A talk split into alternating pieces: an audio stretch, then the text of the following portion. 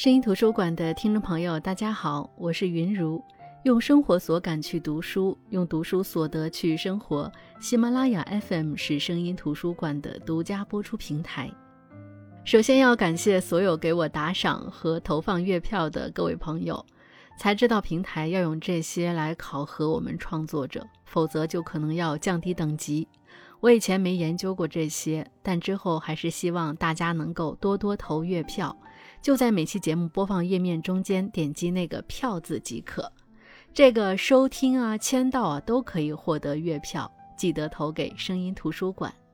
至于怎么打赏，我还没研究好。那知道怎么打赏的朋友，也可以在评论区帮我吆喝一下。郭京飞主演的网剧《我是余欢水》虽然没有大爆，但也让不少人知道了这部剧的原作小说《如果没有明天》。原著中大胆荒诞的喜剧性讽刺，人人皆笑余欢水，人人皆是余欢水，深入人心。同样的，也自然有人关注到这本书的作者余庚。如果没有明天，讲述了社会底层小人物余欢水的艰难境遇和心路历程，笔触却十分的诙谐荒诞。如果没有明天，你会怎么样？也许能让深陷泥泞的人看到绝处逢生的希望。正是没有明天，所以可以无畏。而当作家余庚推出他的中篇小说集《我是夏始之》，自然也备受关注。《我是夏始之》这本书呢，包含了六篇小说，都是中短篇，分别是《我是夏始之》《以爱之名》《末日降临》《我是于未来》《魔家渣》《临摹》。六篇作品以不同的人物、不同的视角、不同的环境、不同的背景，讲述了六个故事，描绘出社会中小人物的生活。其中，《我是夏始之》《我是余未来》这两篇是我是余欢水的姐妹篇，黑色幽默加脱轨反转，熟悉的配料却是新鲜的味道，给人带来出人意料的快感。有些时候，前进意味着打破，成长离不开重建。这不仅是书中人的嬉笑怒骂，也是现实中我们的喜怒哀乐。说实话，刚开始我以为作者把这本书的同名小说《我是夏始之》放在这本书的第一篇是有一定思考的，或者说这本书从六篇故事的故事名中选择《我是夏始之》作为书名，也是有一定寓意的。可是当我读了这本书，我不禁怀疑，究竟是我没有读懂作者谋篇布局的深意，还是作者就根本没想那么多？我是夏始之和第二篇《以爱之名》都是讲婚姻的，其中充斥着中年女性的悲哀、婚姻的背叛、情人与出轨、病态的感情与人性的幽深。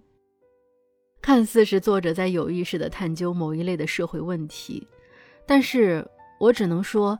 当一个男性作者试图去描述一个中年女性的遭遇，他首先得放弃潜意识里并不自知的男性凝视。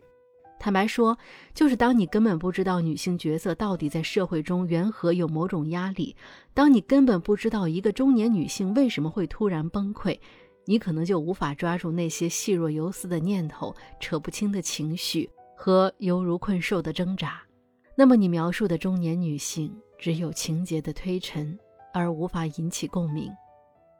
太阳底下无心事，所以啊，这些故事写来写去，不就是经济压力、婚姻变得琐碎、情人与小三离婚、元气大伤等等吗？比如在我是夏始之这篇，夏始之和所有的妻子一样，她也是在一些蛛丝马迹中察觉到丈夫可能外面有人，但任凭她怎么查都毫无进展。比如夏始之和所有的妻子一样，在站在与偷情的丈夫一墙之隔的门外，她听到的建议也是抓奸最好带上娘家人过去，省得吃亏。比如夏始之和所有的妻子一样，省吃俭用，为了这个家，从头到脚都是便宜货，而丈夫却跑到五星级酒店幽会，还毫不眨眼地开了一瓶很贵的白兰地。比如夏始之和所有的妻子一样，爱他的儿子。可以为儿子付出所有。可是和所有的妻子不太一样的是，当她对丈夫出轨的情况一筹莫展的时候，她找了私家侦探；当别人建议她带上娘家人的时候，她说：“我在福利院长大，没有娘家人。”当他捉奸开始砸门的时候，却无奈接到学校老师的电话，说儿子在学校出事儿了，不仅打草惊蛇，还放弃了录制野鸳鸯视频的机会。当他面对儿子的时候，却不知如何表达爱，因为他从来没有从父母身上感受到爱，也无法用正确的方式付出爱。是的，自小在福利院长大，没有享受过父母之爱的夏始之，似乎也不知道该如何设立自己爱的边界，所以她才将所有的爱毫无保留地给了丈夫，爱到几乎失去自我。所以在被丈夫出轨抛弃后。当她发现丈夫的出轨对象居然是自己的闺蜜后，她的精神世界崩塌，她非常迷茫，自己过去到底做错了什么，未来又该去向何方？当自我重建的时候，她也一定会有一段用力过猛的时光，尤其是她被自己的丈夫和闺蜜耍得团团转，失去了获得离婚财产分配的资格后。他为了生存，为了那些沾满了人情世故的订单，让自己沦为金钱的玩物。可这一切太快了。本来婚后觉得很满足的夏始之，本来以为倾注全部的爱就可以得到全部的爱的夏始之，人生失控了。女人是情绪的动物，很少有人能够做到在背叛、出轨、小三、情人这些糟心事面前迅速的做好利弊取舍，迅速的止损。更多的女人会被情绪牵引，做无谓的损耗，到头来两败俱伤是轻的。更甚的是像夏时之那样被设计陷害，房子财产一个搞不到。夏时之毁了自己，但是夏时之也重生了。人最难的是打破过去的自己，只有彻底的毁灭，才有新的涅槃。而一同毁灭的，还必须有自己心里的那根刺。当他兜兜转转找到了亲生父母的家，知道当年的母亲也有自己的不得已，知道了母亲也是非常爱他的，那一刻，他才真正重生。其实，说实话，从故事本身来讲，夏始之这个人物应该是非常有魅力的。他的身世背景，在他成长中的映射，让他有故事必须的不完美性。如果能够准确地把握女性的社会局限性和从小被抛弃后的脆弱和偏执，应该会创作的更为吸引人。但是我个人感觉，作者对人物情绪和心理的把握有点浮于表面。作为一个女性读者，我无法从中感受到这个故事的人格张力，有的只是情节的猎奇。能感受到作者试图表达的女性意识的觉醒，爱与被爱的抉择。虽然说很遗憾。但故事还是很完整的，而且作者的文字功底不俗。作者余庚应该很擅长写黑色幽默。这本书里，末日降临就从风格上和其他故事不同，是个非常有意思的黑色幽默的故事。故事的主人公这个男人，在别人眼里应该是一个地地道道的失败者，在单位唯唯诺诺，从不敢打反口；在岳父的家里又老老实实的，半点不同的意见都不敢有。在妻子的眼里，他是一个没有男子气概、什么事儿都干不成的窝囊废。在他又一次把妻子气得回了娘家后，他收到了来自医院寄来的体检单，上面显示他患了淋巴癌，晚期。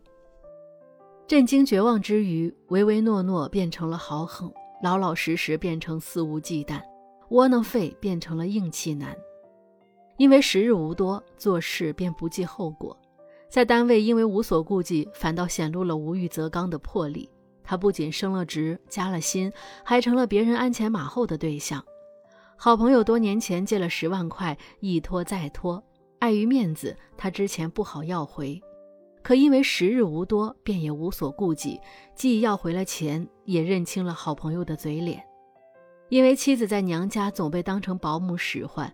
过去他也不敢多说什么，这次他勇敢地维护了妻子，搞得妻子立马另眼相看，就连他提出离婚，妻子也不愿意。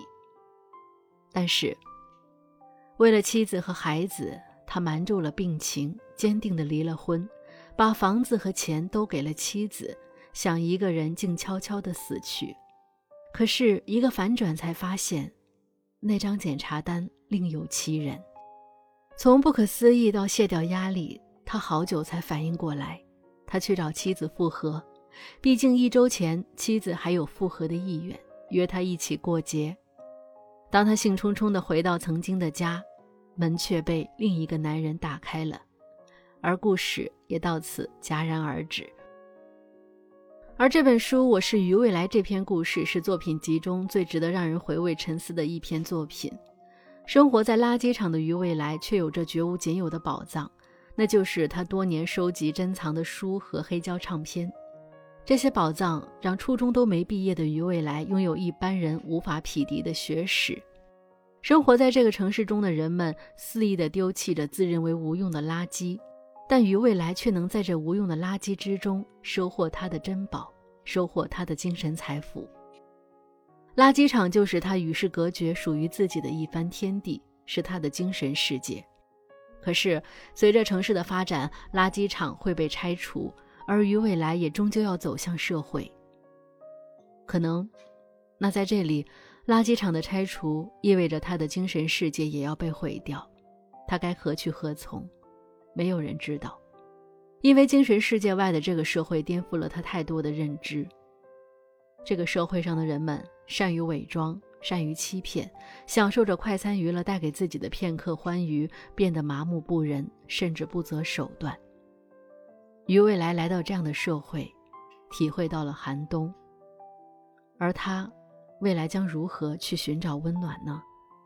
那在这本书当中，我最喜欢的就是最后一篇《临摹》。我个人也觉得这篇是最能够代表作者的水平的。当然，我的认知确实是极其个人的，不代表其他人的观点。这个故事发生在七八十年代的台湾，故事的主人公名叫幼青，幼小的幼。清澈的清，母亲是一个画家，父亲是一个印刻家。父亲是外祖父的门生，专攻字画装裱和金石篆刻，后来还师从李叔同。父亲和母亲几乎是青梅竹马长大的。父亲受聘于当时的中山博物院任副院长，主政从大陆运抵台湾的三千多箱文物的整理工作，并且主持编撰了《点查清册》。留下了入台文物清查的一手资料。幼青小的时候，父亲很烦恼，因为当时的很多官员总来借这些名贵的文物，而且大家几乎都有借无还。母亲听说之后，只会比父亲更生气。只是温和的母亲面对此事做法更激进，她直接闯进总统府告状。当时在场的一众高官试图以。